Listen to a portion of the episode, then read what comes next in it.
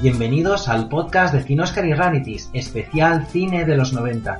Puedes leernos en la dirección cachecine.blogspot.com, escucharnos en iVoox y iTunes y seguirnos en Twitter, arroba Rarities y Facebook en el grupo Cine de los 90. Gracias por darle al play. Y silencio, la película está a punto de empezar. Cine, cine, cine, cine. Más cine, por favor. Que toda la vida es cine. Que toda la vida es cine. Y los sueños. Cine son.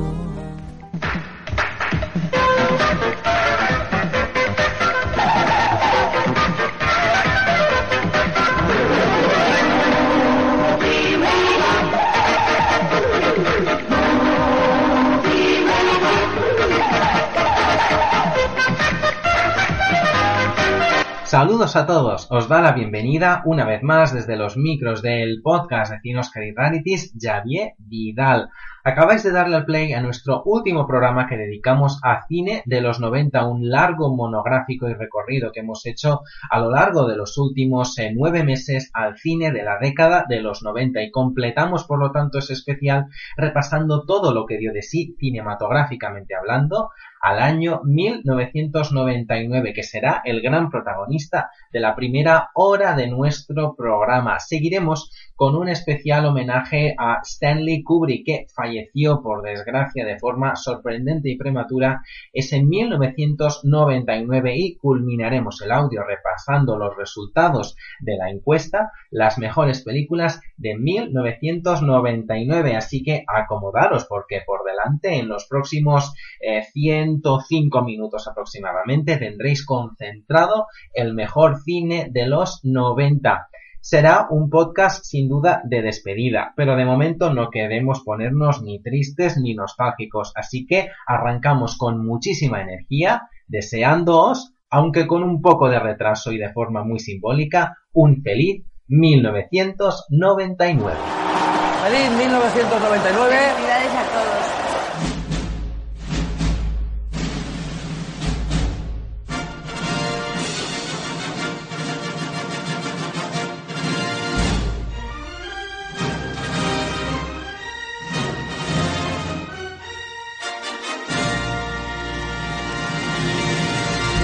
Efemérides.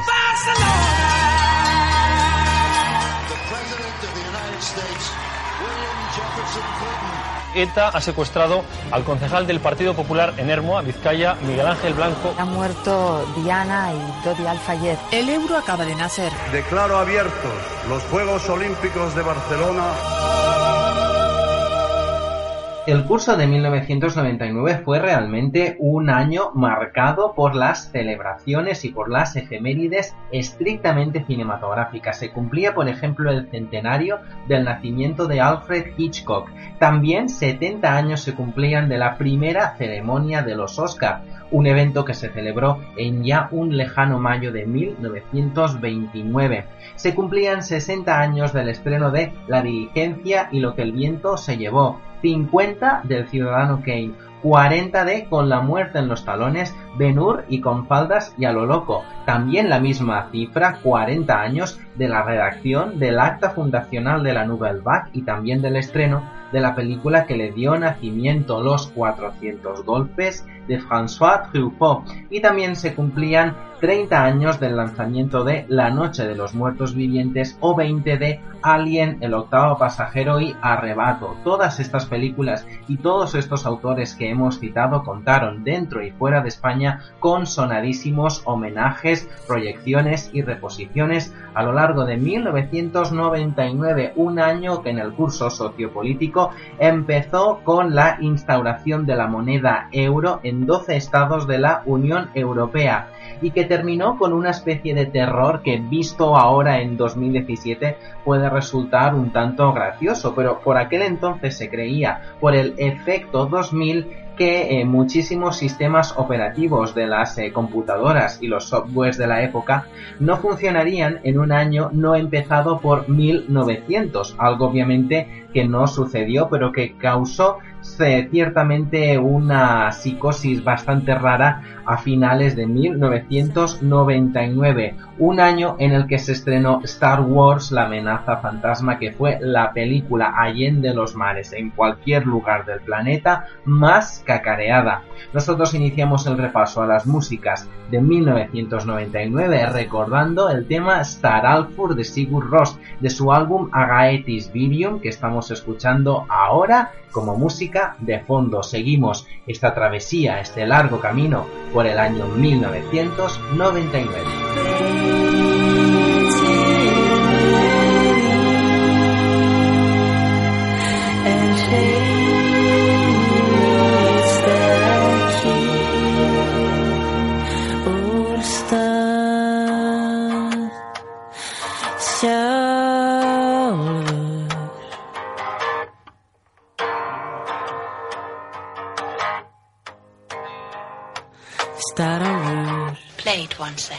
For all time's sake.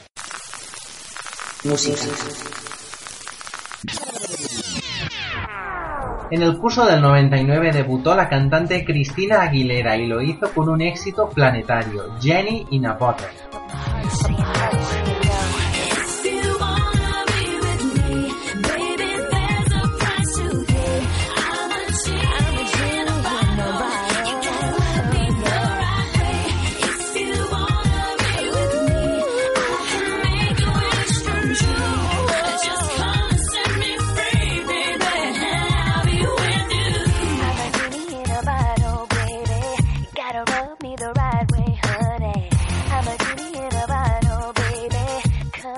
También conocimos a la cantante británica Dido, con su primer álbum No Angel destacó con la canción Thank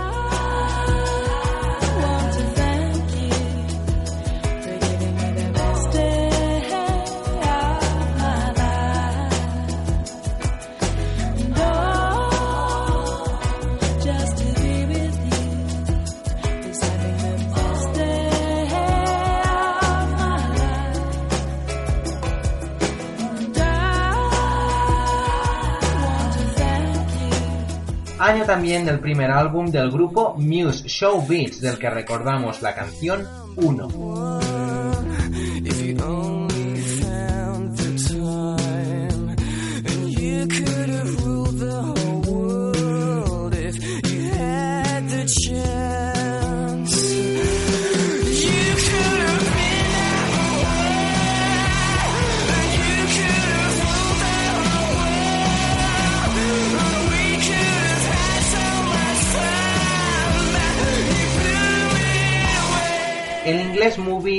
Su primer éxito masivo con el álbum Play. Rescatamos una de las canciones más recordadas, Porcelain.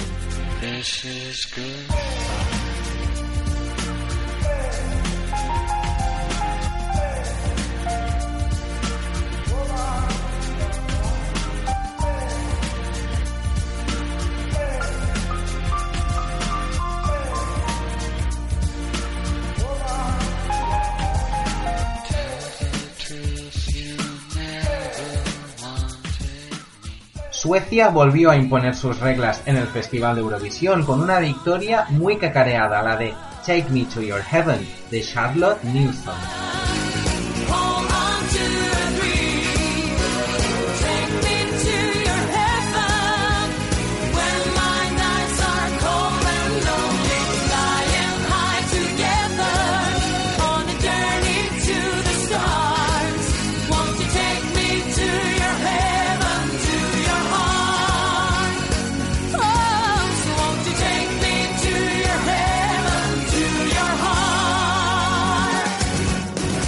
Regresó el grupo Fangoria con el álbum Una temporada en el infierno. En el vídeo de Electricistas podíamos ver a la actriz Marta Etura y la canción sonaba de esta manera.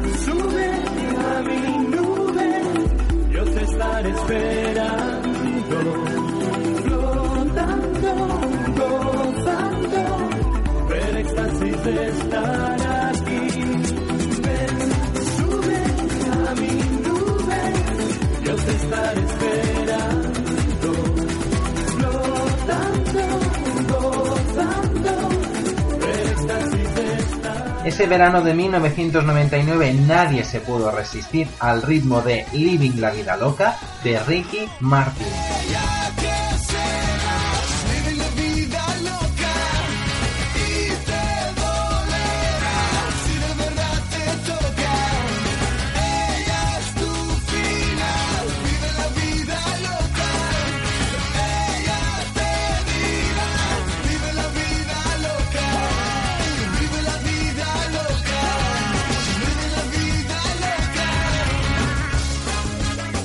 Finalmente destacamos el tema cantado hasta la saciedad en España, La raja de tu falda del grupo Estopa.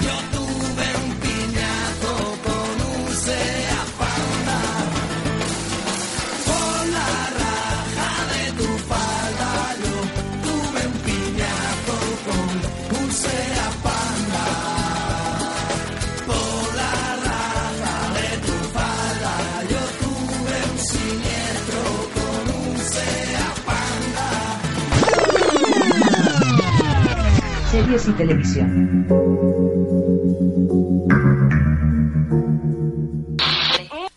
Llegué a ser el chuleta de un barrio llamado Belén.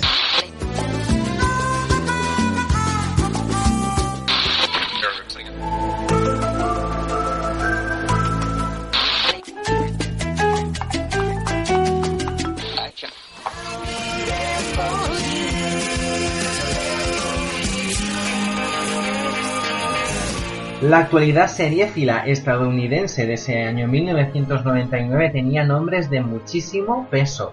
Fox estrenó las series animadas Family Guy y Futurama, mientras que Nickelodeon lanzó Bob Esponja, tres series de animación que se siguen viendo a día de hoy y que cuentan con una gran legión de fans.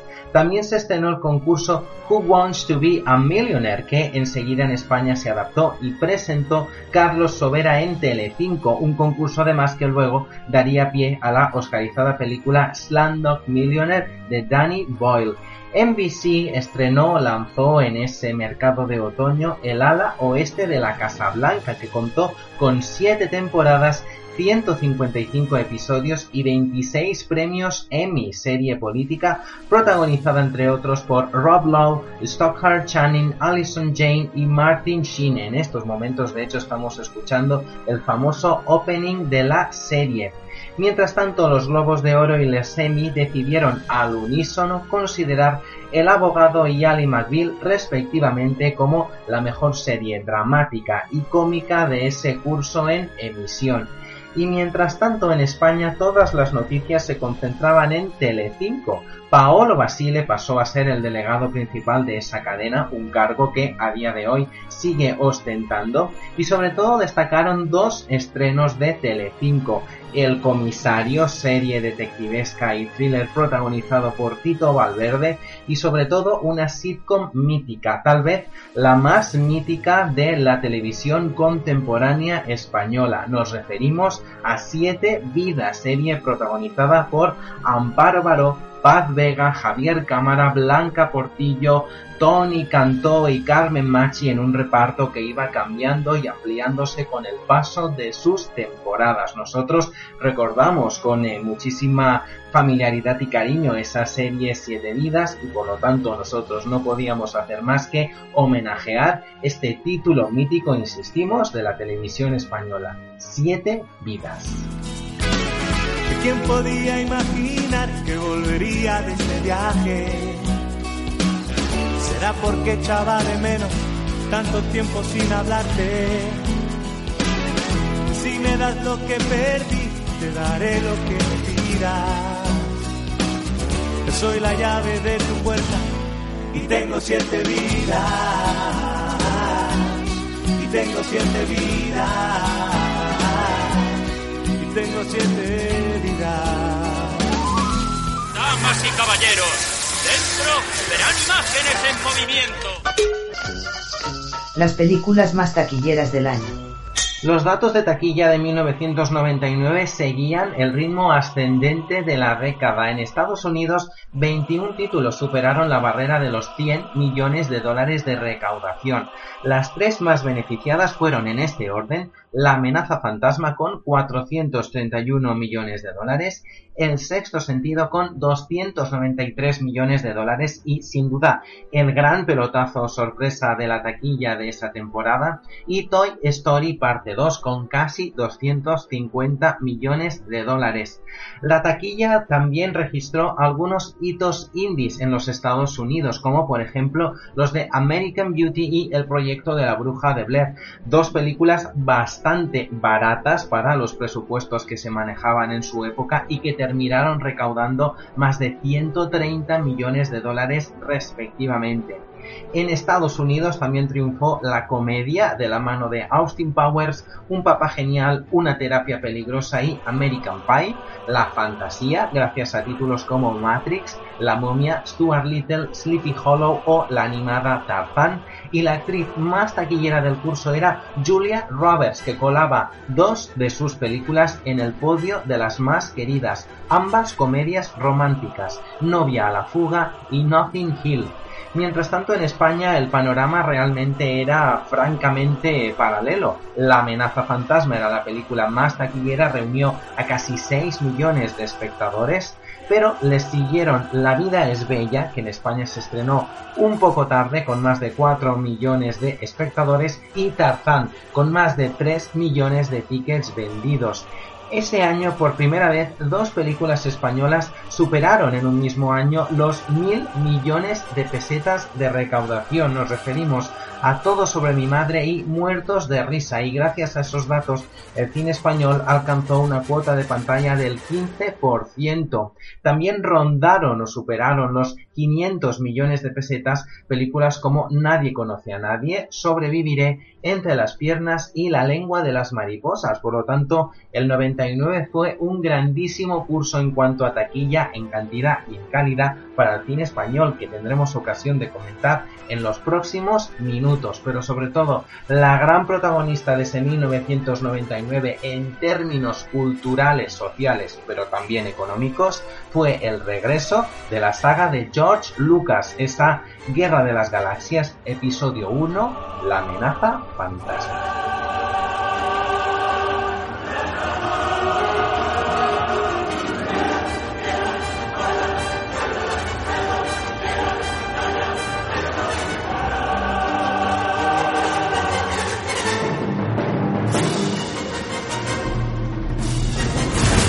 Premios y festivales.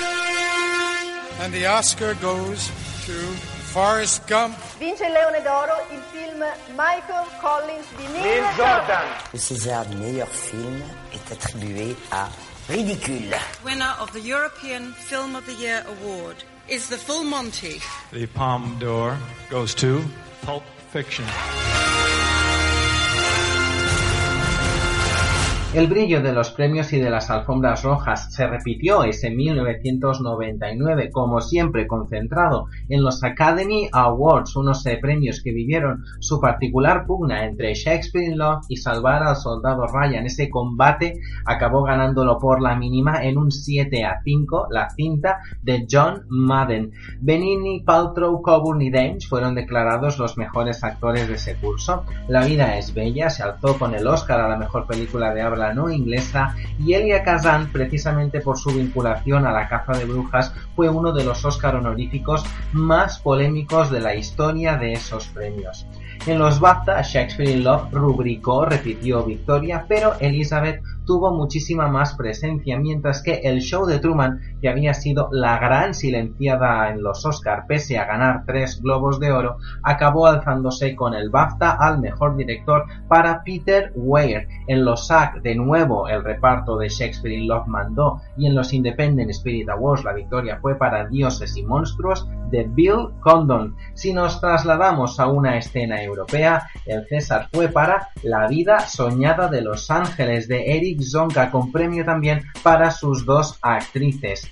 Recibieron premios interpretativos la película La cena de los idiotas y rubros técnicos Taxi y Lautrec, mientras que el mejor director fue Patrice Chéreau por Los que me quieren tomarán el tren.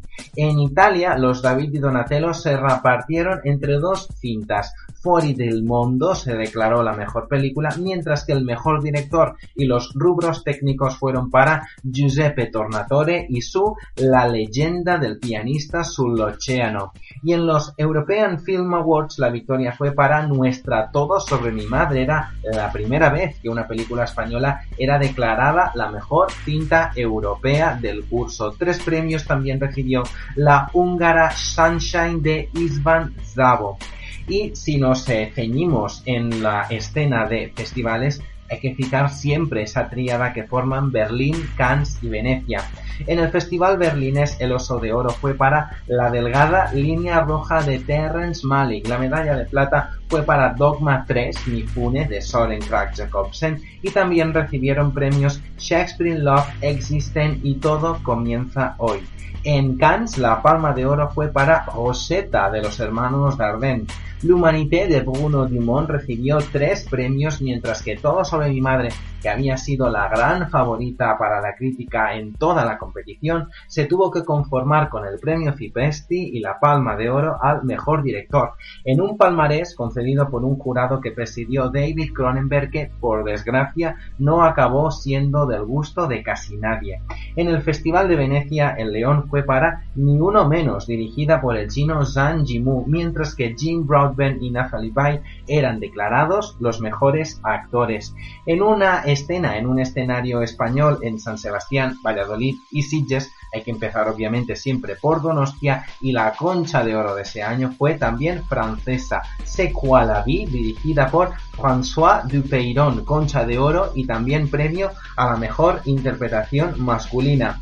De hecho, estamos hablando de un año con gran éxito del cine francés en San Sebastián, ya que el mejor director y el mejor guion fue para La Maladie de Sax, el premio Nuevos Directores fue para Recursos Humanos de Laurent Cantet y el premio del público fue para Ça commence aujourd'hui, Hoy empieza todo de Bertrand Tavernier. Lo dicho, nuestros vecinos arrasaron en Donostia 1999. Valladolid repartió muchísimo más eh, su cuadro de ganadores. La espiga de oro fue para Oriente Oriente, la espiga de plata fue para The Warzone y el premio Cipresti y el mejor actor fueron para eh, Takeshi Kitano y su El verano de Kikujiro, mientras que en Sitges ganaba un auténtico hito de la ciencia ficción y del horror de la década de los 90, la japonesa The Ring de Hideo Nakata, con una mención especial para la polémica El proyecto de la bruja de Blair.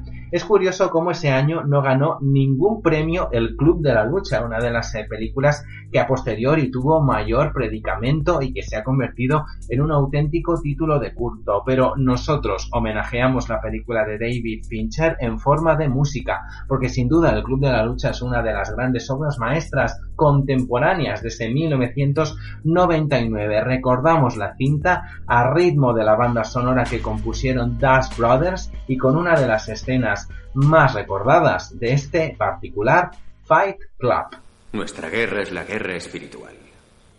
Nuestra gran depresión es nuestra vida.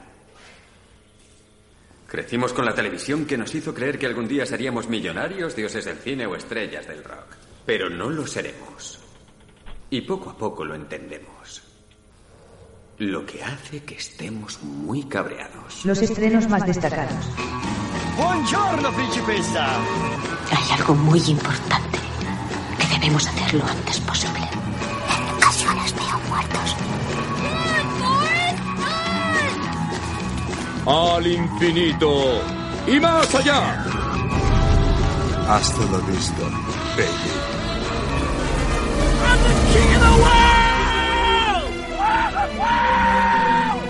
Como siempre, concentramos la lista de estrenos de cada curso en un sucinto bloque de pocos minutos que en este caso están protagonizados por nombres muy importantes, muchos venidos de los Oscar que ya hemos comentado, Un plan sencillo, El violín rojo, La delgada línea roja, La vida es bella, American History X, Dioses y Monstruos, Hilary Jackie o Shakespeare in Love, entre otras, fueron las grandes protagonistas de la cartelera de los primeros meses de 1999 en España, un país en el que gustaron muchísimo películas que con el tiempo se han convertido en hitos populares. Caso, por ejemplo, de Patch Adams, la muy desmadrada Very Bad Things, el drama Quédate a mi lado, Rounders, eh, la película de terror adolescente de Faculty, la cinta de acción La Trampa, la cinta, digamos, de ambientación histórica Ana y el Rey, la comedia TV, la fantástica Wild Wild West, la cinta de acción Deep Blue Sea o, por ejemplo, Crueles Intenciones, El secreto de Thomas Crown y, como no, la nueva entrega del Agente 007. El mundo nunca es suficiente en aquel momento con el rostro de Pierce Brosnan. También se asomaron a la cartelera distintos autores, muchos de ellos ya consagrados a finales de los 90 como por ejemplo el Todd Haynes de Velvet Goldmine, el Robert Altman de Cookies Fortune, el Clint Eastwood de una de sus películas más intrascendentes de su última etapa, Ejecución Inminente, un Roman Polanski desigual como el de La Novena Puerta, un Alexander Payne muy lúcido como el de Election, David Cronenberg con una enésima rareza para su filmografía, Existen, o John Sayles con una joyita todavía a día de hoy muy poco conocida como Limbo. También Michael Winterbottom hizo acto de presencia con Wonderland y tuvimos dos películas en blanco y negro tan diferentes entre sí como la Celebrity de Woody Allen y Pete Fe en el caos de Darren Aronofsky. El cine francés nuevamente fue uno de los grandes eh, una de las grandes tónicas de 1999 siempre en España es muy bien recibido el cine de nuestros vecinos.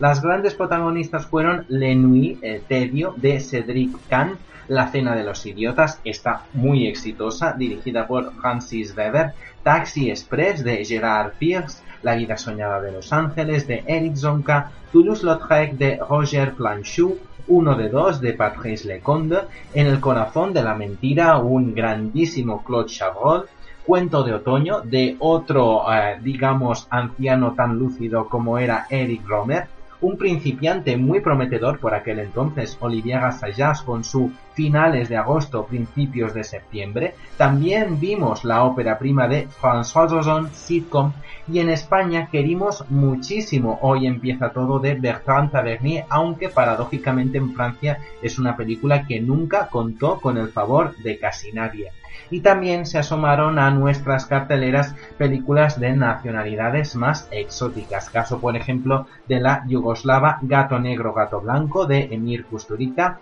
las danesas y muy dogmáticas Celebración de Thomas Weintenberg y Mifune de Soren Kratz Jacobsen, la belga y con ambientación LGTBI Mi vida en rosa de Alain Berlinet, la alemana Soñadores de Tom Tykwer, la película justamente que se estrenó en nuestro país a, posteriori de Corre Lola Corre, la belga Corazones Enfrentados de Joven Grave, una película muy poco conocida que si tenéis ocasión de, rescatar os la reivindico y recomiendo encarecidamente, la colombiana La Vendedora de Rosas de Víctor Gaviria, la iraní Niños del Paraíso, nominada al Oscar, dirigida por Majid Majidi, la belga y ya comentada Palma de Oro Rosetta de los hermanos Dardenne, o la sueca Under the Sun de Colin Nutley, que llegó a la terna de candidatos al Oscar a la mejor película de habla no inglesa.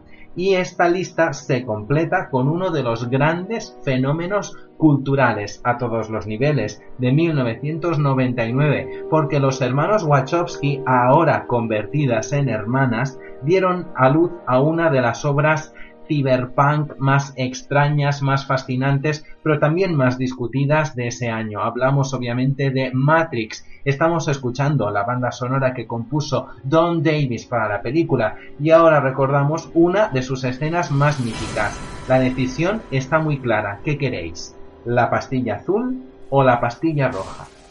Esta es tu última oportunidad. Después ya no podrás echarte atrás. Si tomas la pastilla azul, Fin de la historia.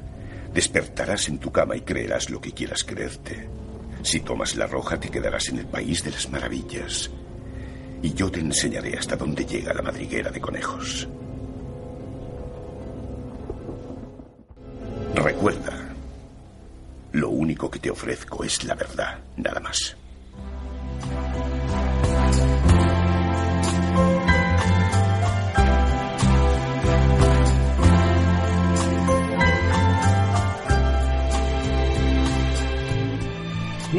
1999 también fue un año de ausencias. Nos dijeron adiós muchas personalidades vinculadas directa o indirectamente al mundo del cine. Nombres como el mítico director Robert Bresson, la cantante y actriz Juanita Reina, el productor, director y guionista Vicente Escribá o el director barcelonés Francisco Rovira Veleta, que dejó dos películas bastante destacadas como Los Tarantos y El Amor Brujo.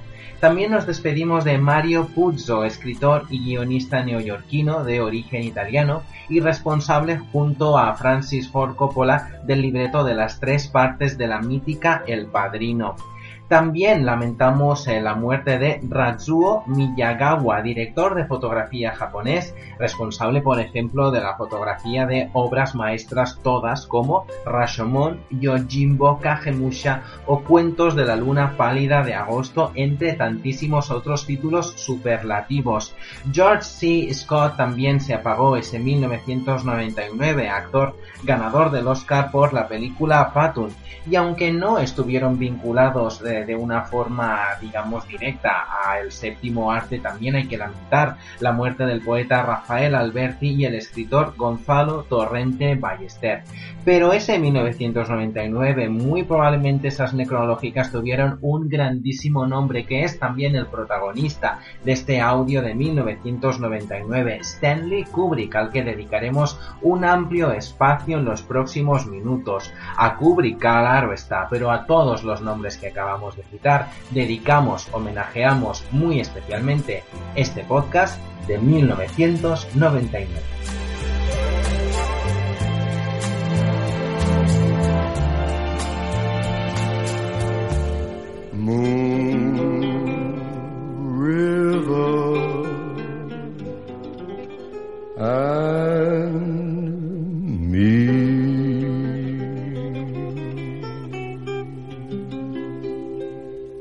El cine español del año. Dígame, ¿cuál es su problema?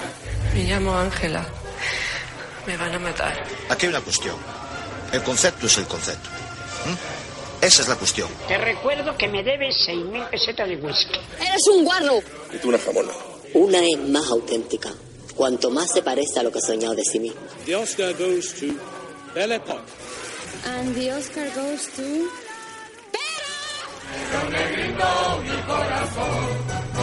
Arranca aquí nuestro especial tradicional dedicado al cine español. Chema López nos hablará de los estrenos de ese 1999, mientras que Alberto Tobar nos comentará la edición de los premios Goya del 99, pero recordemos, valorando el cine español, la cosecha de 1998. Y lo hacemos con las músicas de Muertos de Risa, compuesta por Roque Baños, la canción Woman, que formaba parte del soundtrack de la cinta Solas, también la música que compuso Alejandro Menábar para La lengua de las mariposas y todo un clásico, los ritmos, las notas de Alberto Iglesias, para todo sobre mi madre.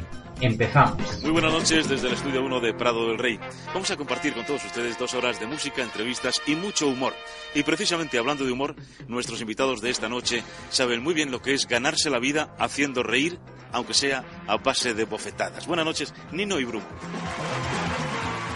1999 se caracteriza por ser un año de cine español con muchísimos estrenos potentes, películas de gran calidad, algunas de grandes autores, óperas primas que se convirtieron en títulos para el recuerdo o películas sólidas de directores que iban consolidándose en el panorama.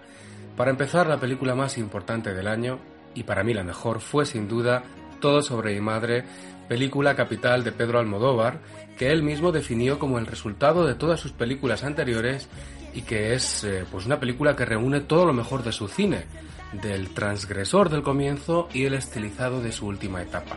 Algunos la consideran su obra cumbre. Está protagonizada por una inmensa Cecilia Roth, acompañada por enormes actrices como Marisa Paredes, Penélope Cruz, Antonia San Juan y Candela Peña. Solas, la ópera prima de Benito Zambrano, fue una de las películas más potentes del año, un drama seco con mujeres protagonistas que hablaban del machismo en la sociedad y lo hacía con una mirada sensible y dura al mismo tiempo que no dejó indiferente a nadie. Ana Fernández y María Galeana estaban excelentes en dos personajes magníficos y junto a ellas Carlos Álvarez Novoa dando la réplica masculina más tierna imaginable. José Luis Cuerda entregó su película más sólida en años con La lengua de las mariposas, película de la posguerra civil española protagonizada por un estupendo Fernando Fernán Gómez con guion del propio Cuerda, con Azcona y Manuel Rivas, basada en la novela de este último, con una gran interpretación infantil de Manuel Lozano, que fue todo un éxito y que tiene uno de los finales más emotivos del año. Dos de los directores más importantes de la historia del cine español también estrenaban sus dos películas, tan distintas como París Tombuctú de Luis García Berlanga, comedia surrealista y libérrima que significó la última película del genio Berlanga y que guardaba en un reparto coral estupendas creaciones como las de Concha Velasco o Juan Diego junto al protagonista Michel Piccoli y la otra era Goya en Burdeos de Carlos Saura, una de sus películas visualmente más y mejor trabajadas, con una fotografía increíble de Vittorio Storaro y un gran Paco Raval, en el papel de Goya en este drama sobre el pintor, en el que también encontrábamos a José Coronado o Maribel Verdú en el reparto. Ventura Pons estrenó una de sus mejores películas, si no la mejor, en el año 1999, con Amik Amat, profunda reflexión sobre la amistad masculina con unos magníficos Josep María Pou y Mario Gas, acompañados por Rosa María Sardá o David Selvas, que adaptaba la obra de teatro de Josep María Benet y Jornet, llena de lucidez. Dos directoras también estrenaban dos de sus trabajos más celebrados y que de alguna manera las consagraban en la industria española. Gracia Querejeta, con Cuando vuelvas a mi lado, drama familiar contado en flashbacks con unos afilados fundidos en rojo y con un elenco femenino para el recuerdo encabezado por Mercedes San Pietro, Adriana Ozores y Julieta Serrano e Iciar Boyaín, que con sus flores de otro mundo dejó un gran sabor de boca con su mirada social y directa en esta caravana de mujeres en el que la inmigración, el maltrato y la soledad eran los grandes temas que tocaba esta película llena de inteligencia y muy bien interpretada por grandes como Luis Tosar, José Sancho, revelaciones como Lisette Mejía o Marilyn Torres y estupendas eh, secundarias como Amparo Valle eh, y Elena Irureta. El cine más queer también tuvo su lugar con Segunda Piel de Gerardo Vera, probablemente su mejor película, en la que Jordi Moya y Javier Bardem vivían un affair de espaldas a la mujer del primero, interpretada por Ariadna Gil. En este drama trágico con unos títulos de crédito muy bien aprovechados y una gran banda sonora de Roque Baños. Siguiendo la línea de melodramas desgarrados, Ricardo Franco estrenó de manera póstuma, incluso tuvo que terminarla Fernando Bauluz, Lágrimas Negras, protagonizada por Ariadna Gil y Fele Martínez. Y por último hay que destacar otras películas que también tuvieron un lugar importante durante 1999. Hablamos de Muertos de Risa de Alex de la Iglesia, una comedia negra muy reivindicada por los fans del director, protagonizada por el Gran Wyoming y Santiago Segura, Volaverunt, drama de época de Vigas Luna, con una galardonadísima Aitana Sánchez Gijón y los thrillers Lisboa de Antonio Hernández con Carmen Maura y Sergi López y Los Lobos de Washington de Mariano Barroso con un extenso reparto masculino en el que destacaba Javier Bardem, Alberto San Juan y se revelaba a Eduard Fernández y a Vicenta Endongo. O por último Manolito Gafotas, comedia familiar basada en la saga de Elvira Lindo dirigida por Miguel Albaladejo y que es la mejor versión cinematográfica del personaje mm, de Elvira Lindo con un guion de la propia escritora. Así sería el resumen, ya ven, de numerosas y estupendas películas del año 1999. Pensaba en cosas de antes y... Yo he sido un buen hombre. Sí. Me pegaste algunas veces. Pero me porté como un hombre. En casa nunca faltó la comida. Pero un hombre. He sido un buen hombre. No entiendo lo que me quieres decir. Va, déjalo. Vieja tonta, tu cantinena. La decimotercera edición de los premios Goya, la que tuvo lugar el 23 de enero de 1999 bajo la conducción de esa gran maestra de ceremonias que es Rosa María Sardá, supusieron un punto de inflexión para valorar un año de gran cine. Fue el año de Rafael Alonso como Goya de Honor, que falleció apenas tres meses antes de, la entrega del galardón y lo recogió con gran emoción su viuda y también fue un año curioso a la hora de abordar los galardones y los premios desde el punto de vista de las nominaciones, por supuesto, de, mm, con respecto a la entrega posterior. Era evidente por, por, lo, por lo que se había visto, valorado y leído que había dos películas con, con clara diferencia en cuanto a las opciones de nominación y así fue. Hablamos de El abuelo que consiguió 13 nominaciones y La niña de tus ojos 18 nominaciones.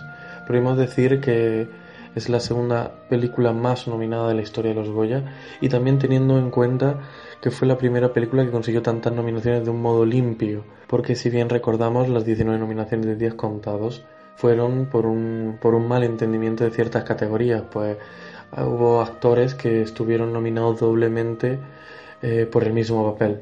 Dejando de lado esta, esta, esta nota de años anteriores, hay que valorar que, que, La Niña de tus Ojos, película que había gustado muchísimo, tanto entre la crítica como entre el público, había tenido muy buena recepción en taquilla. Eh, fue era la película que tenía todas las opciones claras, además era una película de gran presupuesto, con gran trabajo de producción, le seguía el abuelo, como ya hemos indicado, y también con bastantes nominaciones, la, una de las grandes revelaciones del año que fue Abre los Ojos de Alejandro Amenábar con menos menciones tuvimos a la película Barrio, que sí que gustó mucho tras su acogida en San Sebastián, donde ganó la Concha de Plata. La película llegó con seis nominaciones y dejó de lado otras películas que quizá eh, a priori se esperaban que, estuvieran presentes eh, con mayor número de nominaciones, nominaciones principales, por supuesto hablamos de de la película Los amantes del Círculo Polar con gran acogida en Venecia y que, que se ha convertido en una de las películas claves del, del, año 1998 en cuanto a cine español. La película apenas contó cuatro nominaciones, una para el guion, otra para la actriz Nayon Inri y dos categorías técnicas. Se llegaba a la gala con el claro favoritismo de La Niña de tu Ojo, que prometía a priori arrasar con por lo menos 8 o 9 premios, hacemos, si nos basamos en las quinielas de aquel entonces.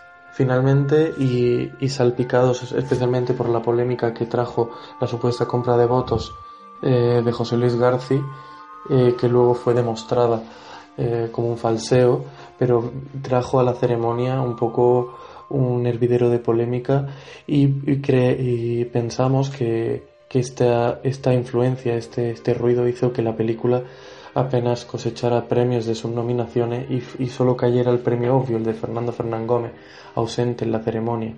La niña de tus ojos triunfó, fue la mejor película, pero no arrasó como se esperaba. Siete premios, todos obvios, incluido el de Penélope Cruz. Quizá la mayor sorpresa en cuanto a sus galardones vino por el lado del checo Miroslav Travosky, que sorprendió quitándole el premio al favorito, que era Javier Cámara. Otro de los momentos muy laureados de la noche fue el premio eh, a Tony LeBlanc por su papel en Torrente, que también cosechó el premio Mejor Dirección Nobel, haciendo prácticamente pleno en sus tres nominaciones. En este reparto de premios se beneficiaron películas como Mensaka, Goya al Mejor Guión Adaptado, o también el reconocimiento técnico a los amantes con los Goya de Montaje y Música Original, u, u otros premios como puede ser de efectos especiales para el milagro de, del Padre Tinto. También sorprendí mucho el premio fotografía para cuando estaban películas como El abuelo o como La niña de tus ojos, que era la gran favorita después de que Javier Aguirre Sarobe hubiese cosechado numerosos premios en festivales por la fotografía de la película. Sin duda, eh, la gran sorpresa, podríamos decir, de esta premiación y, el gran triunfo vino de esa película pequeñita que llegó con seis nominaciones después de, su triunfo en San Sebastián y, y cosechó tres importantes premios. Tres premios que por supuesto no se esperaban y que remarcaron el poder de esta película en un año ciertamente desconcertante en cuanto al reparto de los premios, pero también eh, hay que valorarlo de forma positiva porque eh, fue uno de los años y eso se evidenció en el, en el cambio del número de candidatos por categoría eh, el año en cantidad de películas, en calidad y en conexión con el público. Un año realmente ejemplar. El Goya a la mejor película esta noche es para La niña de tus ojos. Ha sido un placer hacer esta película con este grupo de actores, con este equipo de lujo y sobre todo con este director. Gracias a todos, sois los mejores. 99 fue un grandísimo curso para el cine español, de hecho, ¿quién lo pillara a día de hoy en pleno 2017? Entre las notas más destacadas cabe citar la primera fiesta de nominados a los premios Goya. Abría así la Academia de las Artes y las Ciencias Cinematográficas de España, un evento que acabaría convirtiéndose año tras año en una tradición. Pero esa tradición digamos que eligió un mal inicio, tuvo un arranque un tanto precipitado y atropellado debido precisamente a la polémica de la compra de votos de la película El abuelo de José Luis García, una cinta que pocos días después pudo resarcirse porque fue una de las películas candidatas al Oscar a la mejor película de habla no inglesa. También lo hacía Tango de Carlos Saura por Argentina y por lo tanto era la primera vez y hasta ahora el único año en el que dos directores españoles han estado nominados a ese rubro de Best Foreign Language Film. Saura hay que decir que no fue a la gala de los Oscar por diferencias con sus productores argentinos. Perdita Durango se estrenó en el Reino Unido con una versión recortada ya que eliminaron los ingleses parte de sus escenas más violentas y también se aprobó la ley por la cual las televisiones, sobre todo las privadas, debían invertir el 5% de sus ingresos en la producción de largometrajes, una tónica que sigue a día de hoy y que es uno de los puntales del cine español contemporáneo. Carmen Maura, Verónica Forqué y Vigas Luna recibieron la medalla de oro de las Bellas Artes. Gil La medalla de oro de la Academia, mientras que el Premio Nacional de Cinematografía fue a parar a las manos de Moncho Armendariz. Nuestro cine fue un habitual en las eh, en mostras de cine y en los festivales internacionales. De hecho, triunfamos en casi todos los escenarios posibles. Solas ganó el premio del público en el Festival de Berlín. Flores de Otro Mundo se impuso en la Semana de la Crítica de Cannes. El Milagro de Petinto fue condecorada en la sección oficial de Locarno. Goyan Burdeos hizo lo mismo, pero en Montreal. Cuando vuelvas a mi lado recibió dos galardones en San Sebastián y Los sin nombre de Jaume Galaguero sumó tres oros en el Festival de Sitges y podríamos estar seguir citando películas y festivales porque realmente el éxito, insistimos, fue absolutamente arrollador. Pero ninguno fue tan importante y tan intenso y tan extenso en el tiempo como el de Pedro Almodóvar, porque en 1999 siempre se recordará como el año de Pedro Almodóvar. Ese mes de marzo el director manchego recibió el César de Honor por parte de la Academia de Cine de Francia. El 8 de abril tuvo lugar la premier, el estreno mundial en Barcelona de Todo sobre mi madre, que en España recaudó en su primer fin de semana 150 millones de pesetas, una cifra harto infrecuente para una película española. Se supo además de su presencia en la sección oficial del Festival de Cannes, finalmente ya lo sabemos, lo hemos comentado, se alzó con la palma de oro al mejor director. Calles du Cinema le dedicó su portada de mayo y la misma editorial meses después publicó el guion de la cinta en francés y en español, algo también muy inusual todavía a día de hoy. En julio la película se estrenó en Londres y fue portada de la publicación Sign and Sol. En Francia ya sumaba por aquel entonces 2 millones de tickets vendidos. El 24 de septiembre inauguró el Festival de Nueva York con muchísimo éxito y días antes Almodóvar tuvo que asistir al funeral debido al fallecimiento de su madre Francisca Caballero, que aparecía en sus películas eh, parte, el grueso de su filmografía como Kika Atame o Mujeres al borde de un ataque de nervios y a la que también está dedicada esta, todo sobre mi madre, que recibió el Fipresti a la mejor película del año en el Festival de San Sebastián, un Fipresti que se concedió por primera vez y además el Festival Donostiarra estrenaba el edificio Cursal de dos salas, obra del arquitecto Rafael Moneo y que a día de hoy ya forma parte, es uno de los clásicos del skyline de la capital vasca. El 29 de octubre la Academia decidió elegir todo sobre mi madre como su representante española al Oscar y a partir de aquel entonces el éxito acabó siendo continuado. Todo sobre mi madre se estrenó en 400 salas de los Estados Unidos, se impuso en los EFA, La revista Time, el National Board of Review y los críticos de Nueva York y Los Ángeles le concedieron el premio a la mejor película de habla inglesa, estuvo nominada al Globo de Oro, con 14 nominaciones al Goya además, y el premio César, Lola, David y Donatello, el Gulbach y el Oscar ya en el horizonte del año 2000. Y precisamente el Oscar para Pedro Almodóvar y todo sobre mi madre nos sirve de broche de oro para una década en la que el cine español creció y se consolidó en calidad y en cantidad dentro y fuera de nuestras fronteras. Porque para siempre y por siempre, and the Oscar goes to Pedro. And the Oscar goes to Pedro. What about my mother? You know, I'm, I come from a um, country, from a culture very different than this. And, you know, in that country now is six years in the morning. So let me dedicate this to the Spanish people that are watching TV now and they sacrifice their money just to look you and me with this. I mean, this is for Spain. Y aquí termina nuestro acercamiento al cine del año 1999, un curso, lo decíamos minutos atrás, marcado por una necronógica muy inesperada, el fallecimiento de Stanley Kubrick el 7 de marzo de 1999 debido a un ataque cardíaco que el cineasta tuvo mientras dormía. Y además fue un incidente que ocurrió cuatro días después solamente de que Stanley Kubrick y parte del equipo de su último film viera en un pase privado el montaje final de Ice White Shut.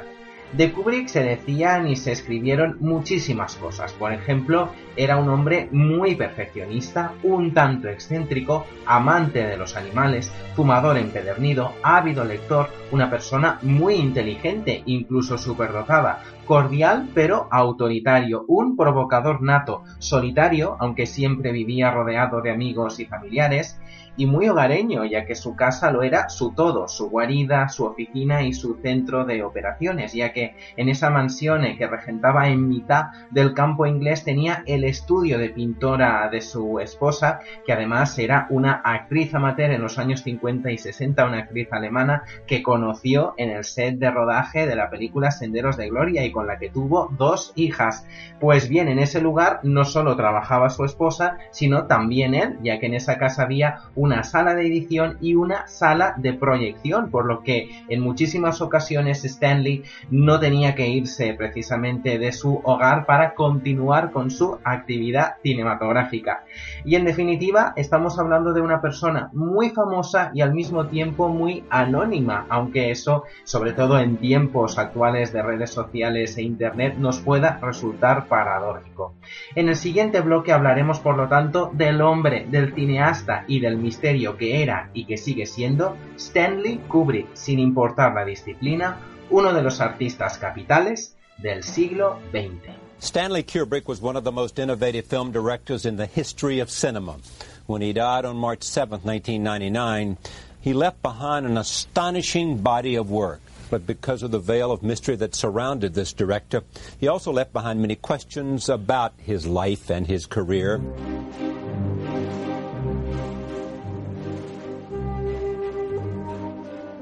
Stanley Kubrick nació el 26 de julio de 1928 en Nueva York, en el seno de una familia acomodada y aunque a posteriori, a partir de los años 60, establecería su residencia en Inglaterra, los que lo conocieron dicen que nunca perdió el acento tan particular de Brooklyn. Tanto su padre Jack, médico de profesión, como su madre Gert tenían orígenes europeos y judíos. Stanley muy pronto saludó a la que sería su hermana menor, con la que pasó sus años de infancia, y precisamente en esa niñez Stanley se mostró un apasionado de la fotografía el ajedrez y la música jazz. Vaya que con esas aficiones era lógico que el niño solo podía ser artista. A los 12 años empezó a estudiar en el Liceo del Bronx e hizo sus pinitos como fotógrafo amateur en el periódico de esa escuela. Stanley de hecho tuvo que perfeccionar muchísimo y de manera muy rápida su mano con la cámara porque con tan solo 16 años vendió una instantánea a la publicación Look, un periódico para el que empezó a trabajar a posteriori como retratista de torneos de boxeo.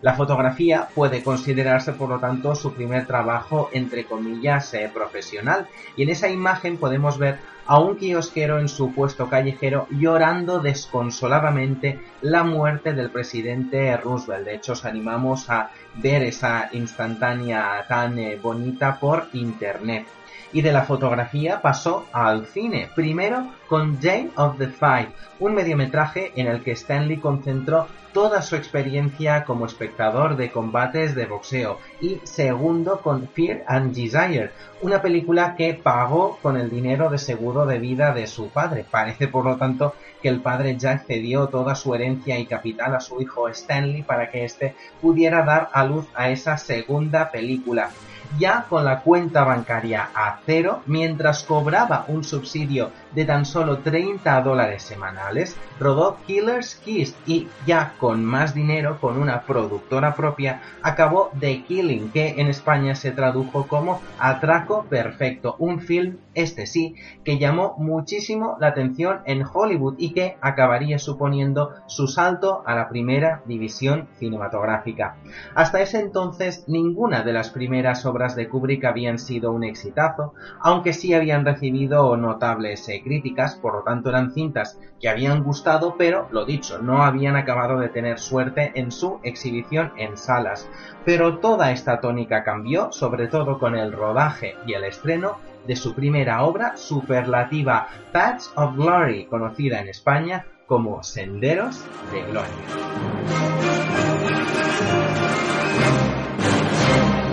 Ordené un ataque y sus tropas se negaron a atacar. Mis tropas sí atacaron, señor, pero no pudieron llegar. Porque no lo intentaron, coronel. Lo vi con mis propios ojos. La mitad de sus hombres ni salió de las trincheras. Un tercio de mis hombres quedó inmovilizado por la intensidad del fuego. No haga trampas con los números. El hecho es que buena parte de sus hombres no llegó a salir de las trincheras. Senderos de Gloria era un film bélico de bajo presupuesto para su época, pero contaba con un gran aval, el actor Kirk Douglas, una estrella a todos los niveles por aquel entonces. Douglas acabó tan satisfecho de Kubrick que convenció a todos para que él fuera el director de Spartacus, Espartaco, la primera superproducción, Peplum, para más señas, del neoyorquino. Con todo, Kubrick que tuvo una experiencia un tanto desigual, bastante agridulce en el set de rodaje y a posteriori con relación a esta Espartaco. Kubrick rodó escenas en nuestro país, rodó batallas en España. Pasó con nota el reto ofrecido por Douglas, que era protagonista, pero sobre todo el productor de la cinta. Pero Kubrick pasó uh, un tiempo duro, ya que no pudo cambiar ni una coma ni un ápice del guion que le habían impuesto desde el minuto uno, y a partir de entonces Kubrick prefirió renunciar a ciertos privilegios de las mayores y ser un creador independiente o, si se quiere, un artista en lugar de un filmmaker, por utilizar el término inglés, o un eh, creador, un director de encargo. Eso explica que tras Lolita, adaptación de la novela de Vladimir Nabokov, y de Teléfono Rojo Volamos hacia Moscú, Kubrick invirtiera muchísimo tiempo, incluso lustros y décadas, entre película y película. Él decía que quería hacer las películas muy bien y que por lo tanto necesitaba tiempo, en algunos casos muchísimo. Espartaco ganó con todo el Globo de Oro a la mejor película y cuatro Oscars, en su mayoría técnicos. De hecho, a partir de entonces la relación de Stanley Kubrick con los premios de la Academia fue un tanto tortuosa, bastante desigual. Kubrick estuvo nominada a la estatuilla dorada en un total de 13 ocasiones, 4 como director y 3 en la categoría reina de mejor película, pero tan solo ganó una estatuilla, por muy escandaloso que el dato nos parezca ahora con ojos de 2017. Uno además muy especial, valga el juego de palabras, porque nos referimos al rubro a los mejores efectos especiales para la película que revolucionó la ciencia ficción a finales de los 60 y que incluso se avanzó a la conquista lunar de 1969. Nos referimos a 2001, una odisea en el espacio. ¿Me estás leyendo? ¿Lees lo que te ordeno, Hal? Desde luego, Dave. Le estoy leyendo. Pues abre la puerta de la cámara. Lo siento, Dave. Eso no me es posible.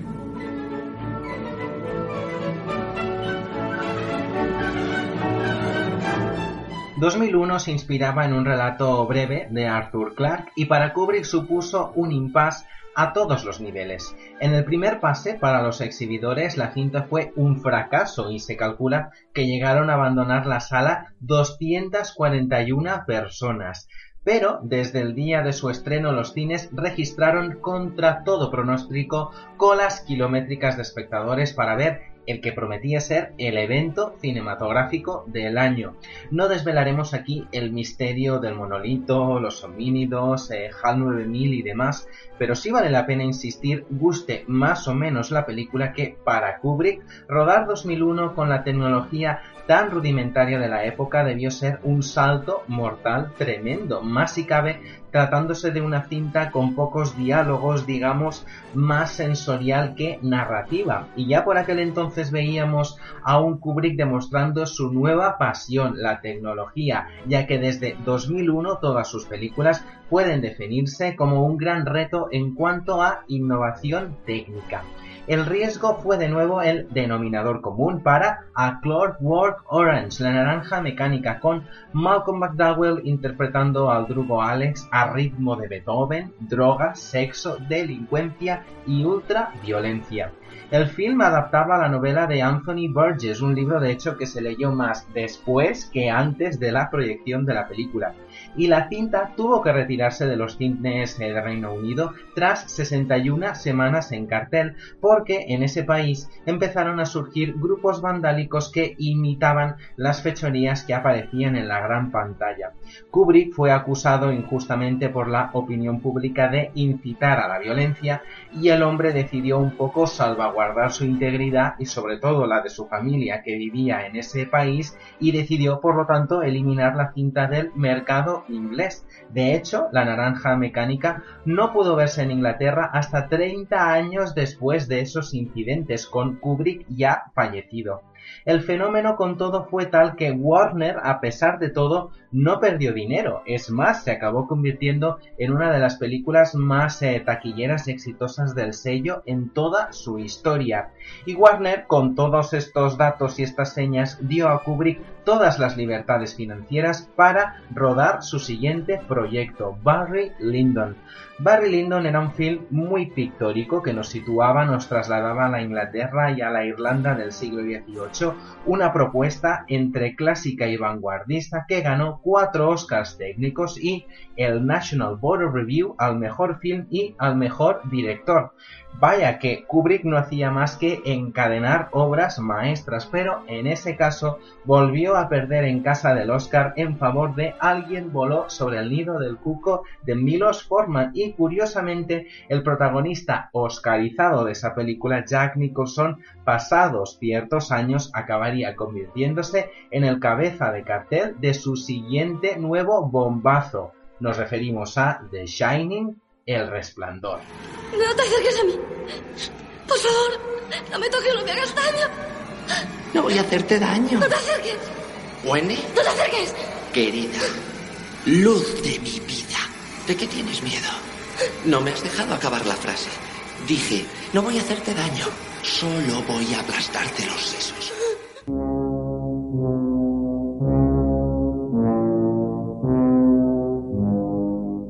Fiel a las adaptaciones literarias, en El Resplandor, Stanley Kubrick reescribió el cine de terror para disgusto de su actriz Shelley Duvall, que dicen sufrió lo indecible durante el rodaje, y también para Stephen King, que acusó a la película de alterar casi por completo la trama de su novela. El resto de los mortales, con todo, y somos mayoría, acabamos aterrados y entusiasmados con esa grandísima obra. Al respecto es muy recomendable el visionado del documental Room 237 o Habitación 237, una cinta que ofrece varias lecturas, algunas muy interesantes y otras hay que reconocerlo bastante descabelladas alrededor de la película, aunque teniendo en cuenta la mente superdotada e imprevisible de Kubrick, cualquier teoría en torno a El Resplandor puede ser plausible, quién sabe. Kubrick completaba así su acercamiento a todos los géneros y en todos los casos además habiendo filmado el título más destacado de cada ámbito, lo que lo convertía en una especie de genio, de maestro o de sensei en vida. Pero, para sorpresa de todos, incluso para la de sus más allegados, Kubrick decidió incidir una vez más en el cine bélico con La chaqueta metálica cinta protagonizada por Matthew Modine, Adam Baldwin y Vincent D'Onofrio, que eran unos reclutas en manos del sádico sargento que daba vida en la gran pantalla Lee Ernie. Kubrick sumaba así un nuevo villano, engrandecía todavía más su leyenda, sofisticaba también todavía más su sentido de la perfección escénica y de la simetría, y todo parecía indicar que su carrera terminaría con esa década de los 80, pero no, porque Kubrick siempre era siempre fue una auténtica caja de sorpresas y llegó a los 90 en plena forma, alternando dos proyectos que continuaremos comentando en los próximos minutos. Con el rodaje de Ice White Shot, Stanley Kubrick superó toda la lista de chismes y polémicas posibles y de todo lo que se dijo de él durante esa década de los 90 pasamos a hablar a continuación. ¡Es un crimen! ¿Crimen? ¿Qué es lo que es un crimen? ¡Eso! ¡Usar a Ludwig van así! ¡Él no hizo daño a nadie! ¡Beethoven solo compuso música! ¿Te estás refiriendo al fondo musical? ¡Sí! ¿Has oído a Beethoven antes? ¡Sí! Así que te gusta la música. ¡Sí! Stanley Kubrick rodó 12 films en 45 años de carrera, una estadística baja que convertía cada estreno suyo en un acontecimiento cinematográfico. Él mismo reconoció que su ritmo de trabajo era muy pausado porque quería hacer muy muy bien sus películas, aunque según sus palabras también envidiaba el ritmo de trabajo de un tocayo suyo, Woody Allen, también neoyorquino, por su capacidad de rodar una película al año. Lo cierto es que Kubrick era un trabajador infatigable, pero a lo largo de su trayectoria dedicó tanto tiempo a los films que rodó como a aquellos que finalmente no terminaron de ver la luz, algo que sin duda ralentizó el conjunto de su filmografía. Sobre todo invirtió largos años en tres producciones frustradas, su biografía de Napoleón, su cinta sobre la Segunda Guerra Mundial e Inteligencia Artificial, que como ya sabéis terminó rodando años después su amigo Steven Spielberg.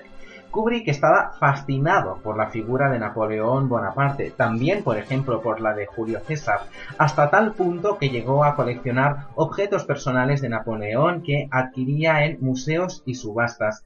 También llevó a cabo una investigación pormenorizada de Napoleón. De hecho, escribió en orden cronológico toda la biografía de Napoleón en unas fichas que tenía estratégicamente guardadas en un archivador que guardaba en su despacho.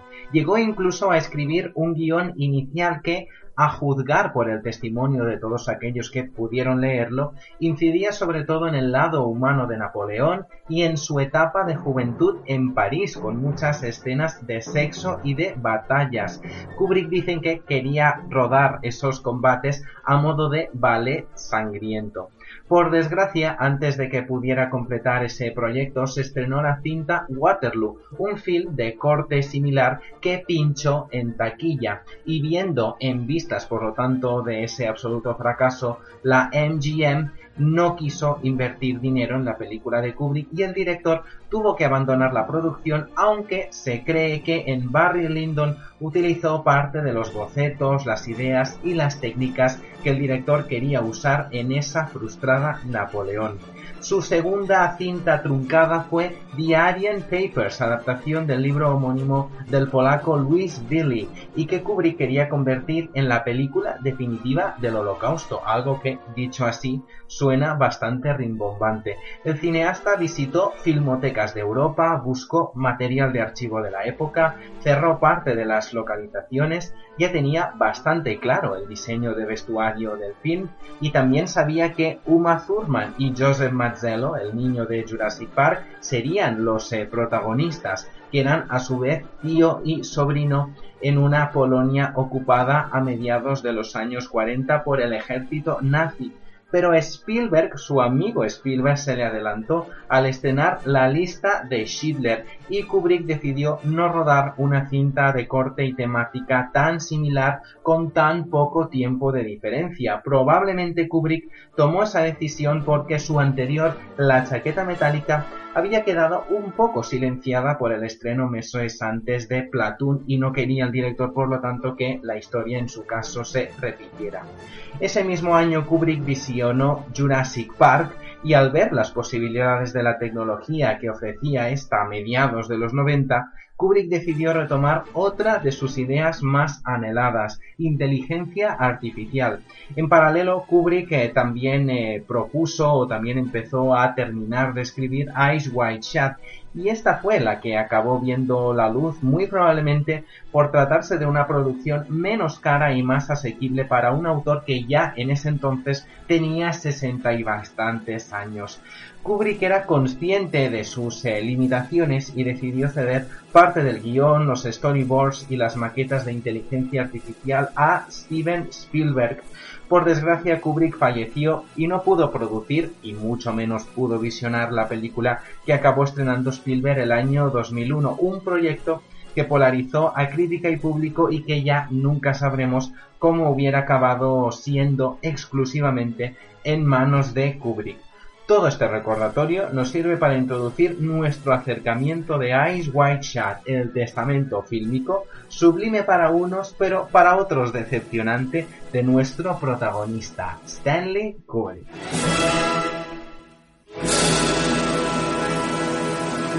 Hay algo muy importante que debemos hacer lo antes posible.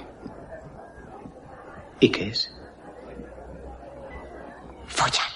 Imaginaros que sois Tom Cruise, que estáis en Londres porque vuestra mujer, que es Nicole Kidman, está rodando Retrato de una dama y que recibís por carta un guion firmado por Stanley Kubrick, pues eso es precisamente lo que le sucedió al amante de las misiones imposibles, y Cruz contrató un helicóptero, no lo dudó ni un segundo, para ir directamente a la casa de Stanley Kubrick para hablar en persona con él.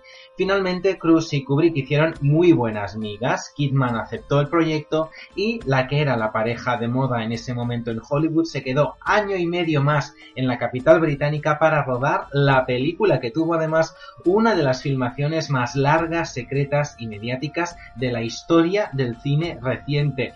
Normal que con estos datos la realidad y la ficción se cruzaran e incluso se confundieran. Ambos repitieron hasta la saciedad escenas de físicos y emocionales, una experiencia que tuvo que ser muy especial, pero imaginamos también muy extenuante. Kubrick les pidió a ambos unas interpretaciones no naturalistas. Se dice que les cansaba a propósito para exprimirlo al máximo. Y en palabras de Kidman, esa metodología de trabajo era muy buena, cansancio aparte, porque, según ella, siempre acababa sus escenas sabiendo que lo había probado todo en el set y que había dado lo mejor de sí misma. El resultado de ese maratoniano esfuerzo es Eyes Wide Shut, ojos bien cerrados, adaptación, como siempre, tratándose de Kubrick, muy sui generis del libro Relato Soñado de Arthur Schnitzer, Kubrick era un devoto de esa novela, pero su mujer la odiaba y parece ser que con el paso de los años el libro era un tema recurrente de conversación entre el matrimonio cada vez que un amigo suyo se separaba, fallecía o cambiaba de pareja. De hecho, hay muchas diferencias entre el libro y la película. La más evidente atañe al escenario. La película acontece en eh, un Nueva York recreado en Londres, mientras que el libro sucede en la Viena de principios del siglo XX. Puede decirse que la novela es más fácil de seguir, es eh, inteligible. La cinta con todo es más críptica, más matizada y está más abierta a distintas lecturas, de ahí que resulte una obra más polémica o misteriosa. Unos dicen que Warner, la productora, al morir Kubrick montó ella misma en sus despachos la película. Otros defienden, y confieso que yo me incluyo entre ellos, que la versión que finalmente se estrenó es la que editó Kubrick años, eh, o mejor dicho, días antes de fallecer. Incluso unos aseguran, estos sin duda son los más imaginativos, que Kubrick fue asesinado porque en la cinta desvelaba secretos de las logias y sobre todo de los Illuminati, una teoría muy rocambolesca. Sea como sea, el film se vendió como una especie de película escándalo por su carga sexual, de hecho en los Estados Unidos algunas escenas de desnudos eh, se recortaron, y eso acabó perjudicándola hasta el punto de haber sido una película infravalorada en infinidad de ocasiones, pero el film fue el más comentado de 1999, de ahí por lo tanto que sea la protagonista de estos minutos en nuestro podcast. Y como Ice White Chat se presta a tantas lecturas, análisis, suposiciones, etc., quien os habla no podía resistirse a dejar constancia en estas ondas de una opinión personal, en este caso de cómo interpreto la película. Así que, con vuestro permiso, nos ponemos la capa negra y la máscara veneciana y nos adentramos en esta bacanal de buen cine. La música corre a cargo de Jocelyn Pook y la contraseña ya la sabéis. Fidelio. Now listen, you know we're running a little late. I know. How do I look? Perfect. Is my hair okay? It's great. You're not even looking at it. It's beautiful. You're always beautiful. Did you give Roz the phone and pager numbers? Yeah, I put it on the fridge. So, huh? Good. All right. I'm ready. Ice White Chat es la historia de William Hatford Bill. Es un hombre que ha tenido una vida bastante fácil, tiene un devenir bastante acomodado y rutinario, va de la consulta a casa y de casa a su trabajo, una casa además que se sitúa en Central Park y que es lujosísima, grandiosa y bañada constantemente por una luz azulada bastante inquietante. Puede describirse como una persona que se ha dejado llevar por todos los acontecimientos que le han sucedido. Digamos que no se ha cuestionado absolutamente nada y de hecho es un hombre que pasa casi mm, de puntillas por todo. Por ejemplo, no sabe el nombre de la canguro que cuida a su hija y ni tan siquiera contempla a su mujer al inicio cuando ésta le pregunta si está guapa y si le queda bien el peinado antes de ir a la fiesta. Vaya que desde un primer momento parece decirnos eh, Stanley Kubrick que ese, a esa persona que tiene los ojos bien cerrados es ese protagonista que ni tan siquiera sabe encontrar su cartera en la mesita de noche de su dormitorio. Una vez le encontramos a ese matrimonio en la fiesta, tenemos los primeros indicios de flirteo o de peligro. Distintos personajes intervienen en esa pareja y ambos acabarán tentados e iniciarán caminos un tanto separados. Todo ello acabará explotando en la famosa escena eh, del porro. Metafóricamente, además, esa hierba está escondida en el rincón de primeros auxilios, en una caja de apósitos o de tiritas en el baño.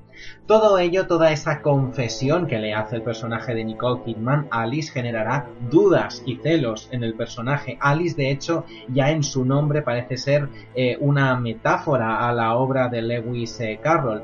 Y ese personaje femenino, de hecho, no le está contando una infidelidad, sino la posibilidad de un desliz que no fue y de ahí que él, a posteriori, en ese devenir nocturno que tendrá, no le sea infiel, bien porque no quiere o porque no puede, y durante esa noche errática en eh, Nueva York, por lo tanto, él metafóricamente abrirá los ojos. Por primera vez será consciente de que es un hombre deseado, y, y, cuando uno se siente un poco deseado también es una sensación agradable, de ahí que el personaje se deje llevar, se aproveche eh, de ese efecto seductor que tiene sobre todas las mujeres con las que se encuentra, incluso con ese hombre eh, recepcionista en una escena de cierto amago homosexual, pero en todo este papel el personaje de Tom Cruise tiene una actitud bastante pasiva, primero con la hija del hombre difunto, segundo con la prostituta callejera, en tercer lugar con la hija del propietario de la tienda de disfraces y finalmente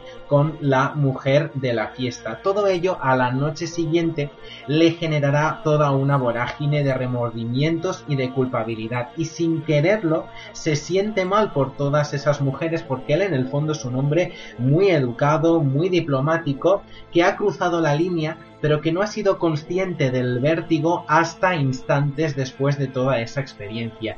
Y es como si las mujeres, metafóricamente, expiaran esa especie de culpa. Y, por ejemplo, la citada hija del, hombre difunto está condenada metafóricamente a una relación infeliz. Sabemos que la prostituta tiene VIH. Sabemos además que la hija de la tienda acaba siendo vendida por su propio padre casi como una prostituta. Y sobre todo la mujer de la fiesta que se sacrifica y que hay que entender que es la misma que aparece en la velada eh, con eh, Sidney Pollack ha muerto de una sobredosis o bien incluso puede intuirse que la han matado. Vaya que todo ese peligro que está representado, metaforizado con la figura de la máscara y que también un poco toma eh, con Sidney Pollack una especie de figura paternal eh, o paternalista, eh, me parece muy interesante cómo todo ello acaba conjugando en una especie de luces y de sombras, de reflejos y de objetos, de realidad y de ficción, de sueños que en algún momento pueden ser pesadillas. Y en esas dudas y diferencias en las que son en las que se mueve por lo tanto la narración de esta Ice White Chat. A todo lo dicho se me ocurre que hay otro misterio sin resolver. No sabemos qué sucede con el amigo de Bill, Nick Nightingale, ese famoso pianista. De hecho, en un momento se dice que el personaje de Bill no ve a Nick desde hace 10 años, pero también eh, Bill dice que se casó hace 9 años, por lo tanto cabe entender que Bill se casó enseguida después de terminar eh, su carrera y por lo tanto en el fondo él sigue siendo ese joven estudiante universitario un tanto inmaduro y de alguna manera eso justifica esas posturas eh, de colegueo y de inmadurez a lo largo de la película. De hecho, esa noche, si lo pensamos, es más la expresión de alguien naif que quiere romper todos los platos simbólicamente pero que no puede. Es casi como un niño bien reprimido o un tanto burgués que además, si lo pensamos, lo tapa todo con dinero y, aprovecha además su condición de doctor eh, y enseñando incluso la acreditación médica como si fuera la placa de un policía. Aquí incluso Stanley Kubrick parece que se está riendo de la imagen que tenía Tom Cruise de, entre comillas, yerno perfecto, esa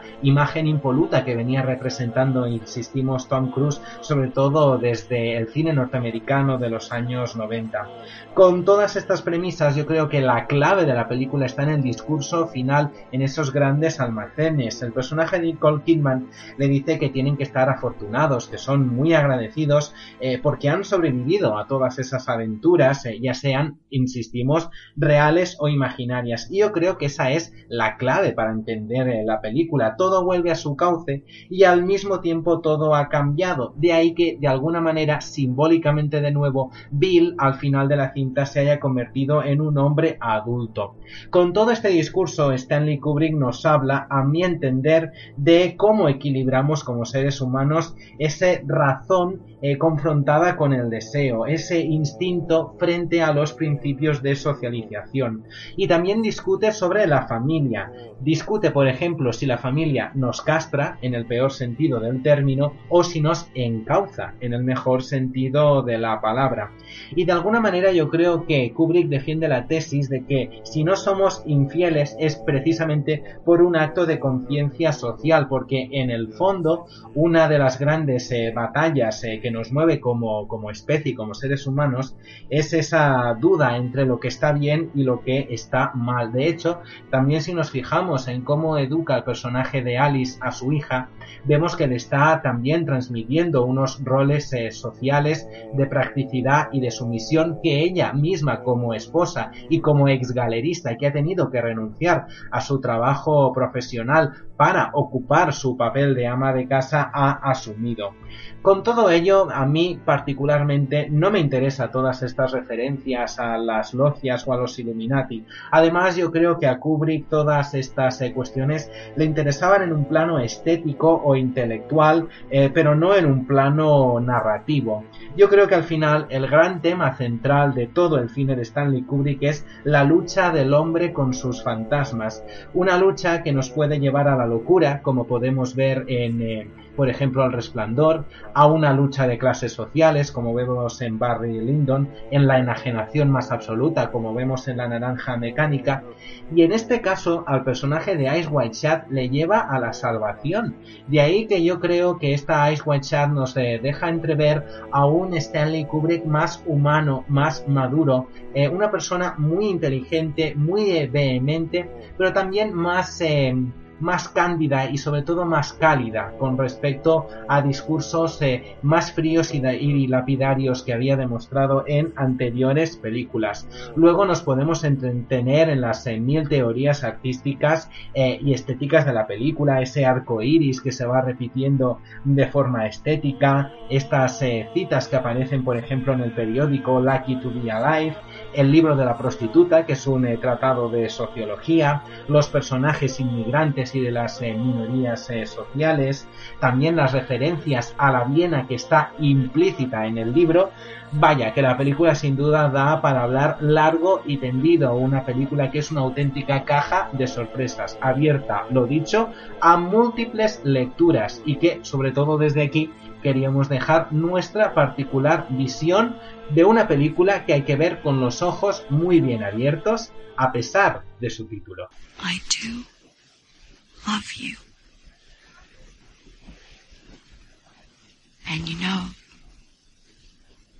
there is something very important that we need to do as soon as possible. What's that? Y con este acercamiento, insistimos, enteramente personal a Ice White Chat, cerramos este homenaje a Stanley Kubrick, grande entre los grandes. Kubrick, de hecho, sigue muy vivo, está presente en la cultura popular y el cine de nuestros días no se entendería sin él, así que valgan estos eh, minutos como un recordatorio y un homenaje a todo su legado. Pero lo dicho, nosotros cambiamos de tercio porque ahora nos queda desvelar los resultados de la encuesta Las mejores películas de 1999. Durante las últimas semanas habéis votado y aquí tenéis el top resultante. Antes recordamos las anteriores ganadoras del cine de los 90 en el siguiente corte. Resultados de encuesta, las mejores películas de los 90. Mejor película año 1990. Uno de los nuestros, Godfellas, dirigida por Martin Scorsese. No hay ni peleas, ni insultos como en las películas. Los asesinos llegan con una sonrisa. Mejor película año 1991. The Silence of the Lambs, El silencio de los corderos de Jonathan Demme. ¿No siente su cuerpo recorrido por las miradas, Clarice? Y no busca con su mirada las cosas que desea. Mejor película año 1992. Unforgiven, sin perdón, de Clint Eastwood. He disparado sobre cualquier cosa que tuviera vida y se moviera matarle a usted.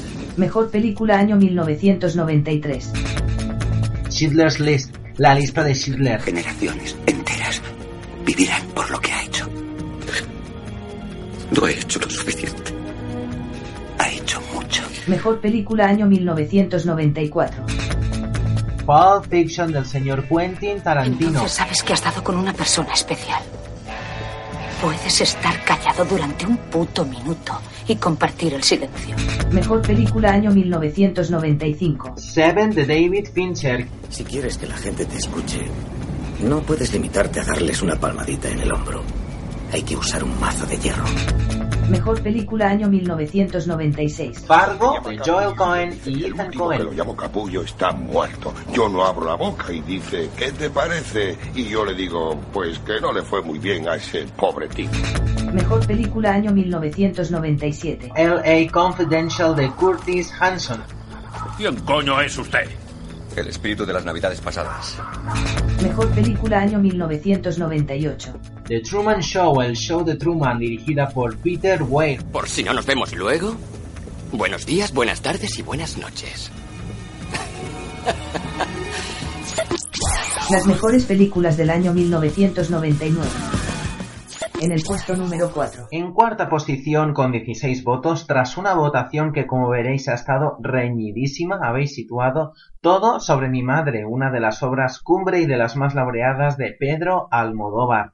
Al manchego ya le dedicamos un podcast para él solo hace ahora un año aproximadamente y hemos hablado largo y tendido en este audio de la película conocida internacionalmente por Tout sur ma mère o All About My Mother. Así que por nuestra parte solo nos queda escuchar ese monólogo de agrado que muchos nos sabemos de corrillo.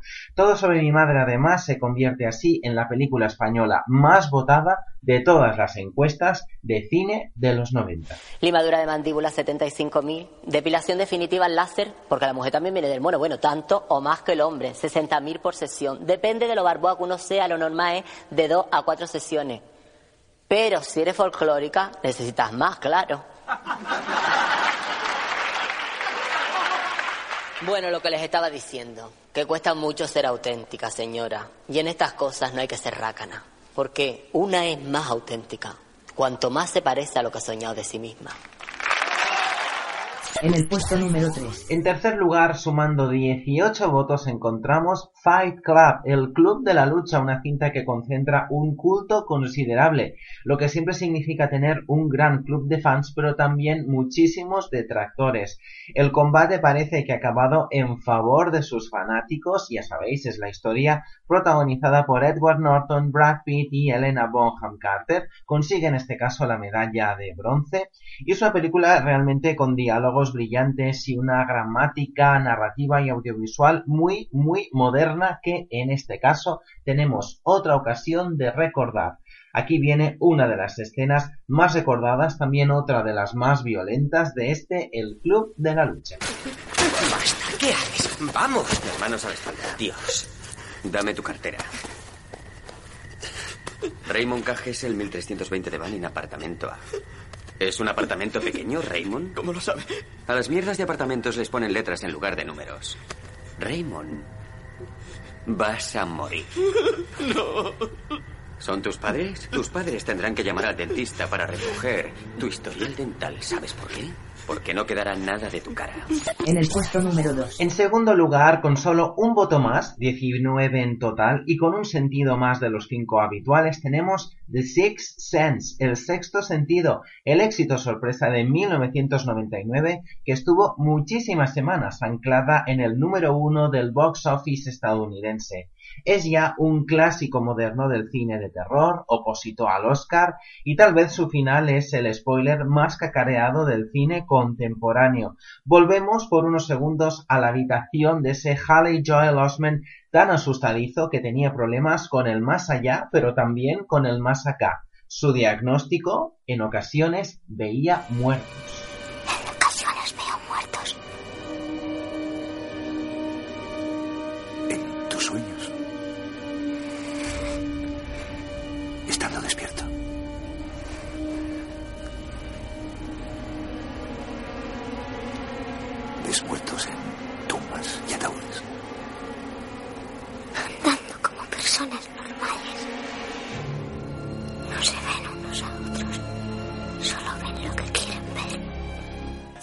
Puesto número 1. Y la última ganadora de la última encuesta de cine de los 90 es, con 20 votos, una película con mucho humor negro, pétalos, masturbaciones matutinas, barrios residenciales, comidas familiares incómodas, vecinos raros, bolsas de plástico mecidas por el viento y además cinco Oscars en su saca. Fácil, ¿verdad? Obviamente estamos hablando de American Beauty, que muchos conocéis como Belleza Americana, la sensación independiente de 1999 que habéis aupado hasta el primer puesto, una auténtica película de culto que empezaba con esta voz narradora que nos presentaba a Lester Burnham, el personaje tan redondo y en el fondo tan miserable que interpretaba de forma magistral Kevin Spacey. Me llamo Lester Burham. Este es mi barrio. Esta es mi calle. Esta es mi vida. Tengo 42 años. En menos de un año habré muerto.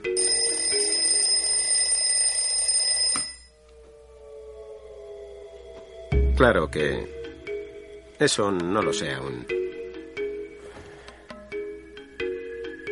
Y en cierto modo, ya estoy muerto. Uno de los nuestros, la lista de Schindler, Pulp Fiction, LA Confidential, Sin Perdón, Seven, Fargo, El Silencio de los Corderos, El Show de Truman y ahora American Beauty se suman a esta lista de 10 ganadoras para vosotros, declaradas las 10 mejores películas de la década de los 90. Obviamente por nuestra parte ya no podemos sondear ni preguntaros ni encuestaros más sobre la década de los 90, pero de cara a la próxima temporada cambiamos de siglo y también cambiamos de años. Esperamos, por lo tanto, vuestros tops del año del 2000 al 2009. Por lo tanto, necesitamos, como siempre, vuestras 5 favoritas del año 2000, 2001, 2002 y así sucesivamente hasta llegar al 2009. Un top 5 queremos por vuestra parte sin un orden concreto. Vuestras 5 películas de cada año. Recordad, año de producción, no año de estreno. Así que si queréis aportar y si queréis ayudarnos de cara a la próxima temporada del podcast de Cinoscar y Rarities, nosotros esperamos vuestras películas favoritas hasta el 31 de agosto en la siguiente dirección mail, cinoscarrarities.gmail.com y como la cosa es un poco complicada, lo deletreamos cinoscarrarities arroba gmail.com y también podréis encontrar esta dirección detallada en nuestros perfiles de Instagram, Twitter, Facebook y también en la descripción de este audio en nuestro canal de iVoox. Así que os esperamos, queremos hacer una macro encuesta de cara a la próxima temporada. ¿Qué películas resultarán las ganadoras de los 2000? Pues en muy pocos días, o mejor dicho, en muy pocos meses, lo averiguaremos. Os esperamos. I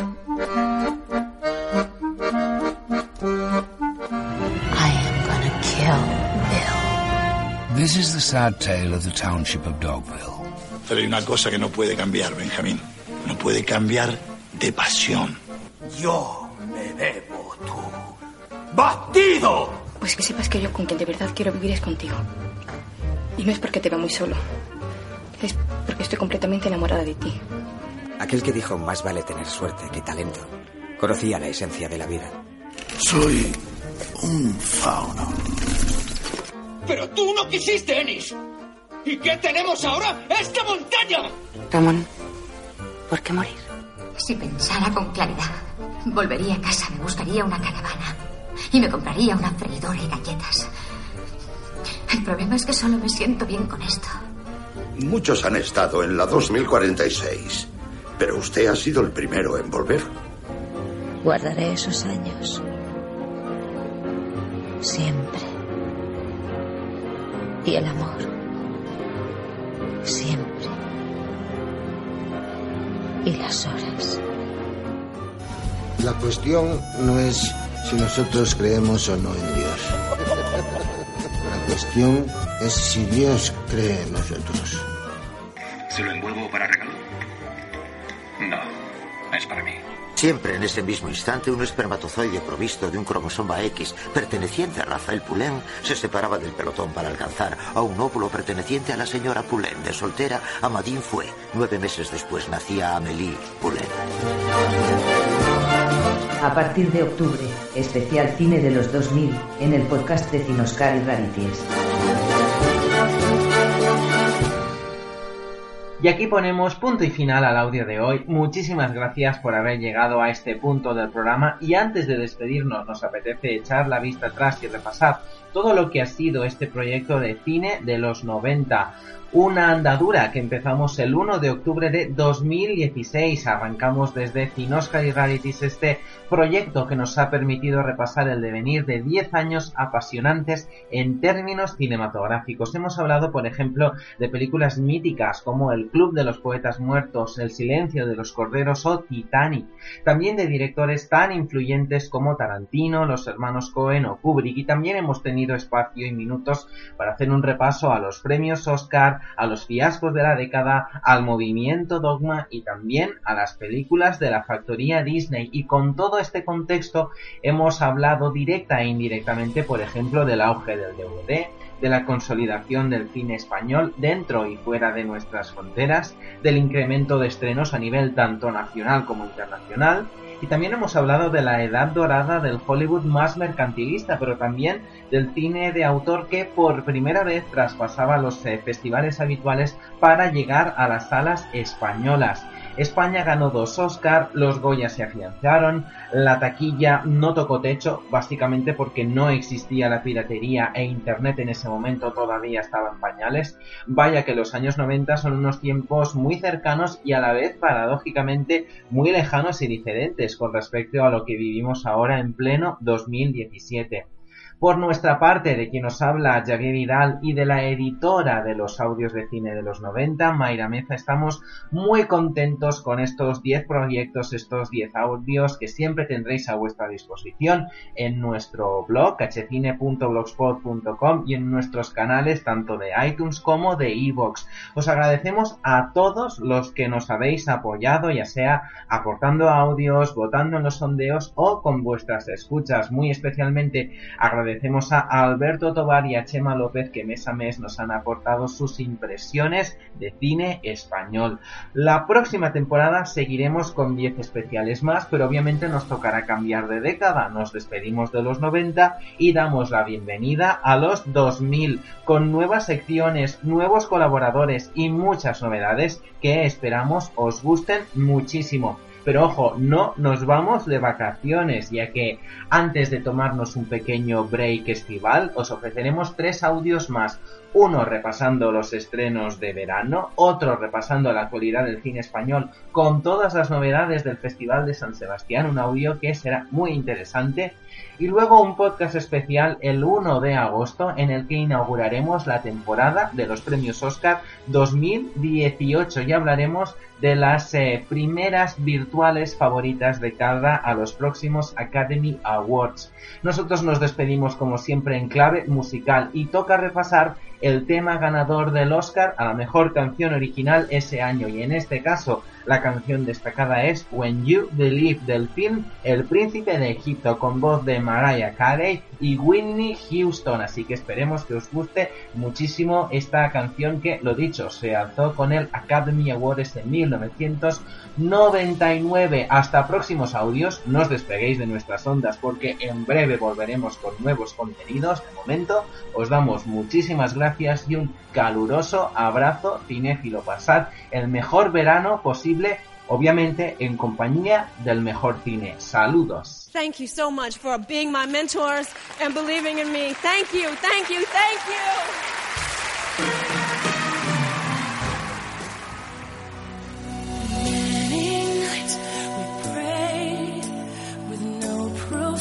anyone hearts a hopeful song we barely understood. Now we are not afraid, although we know there's much to fear. We were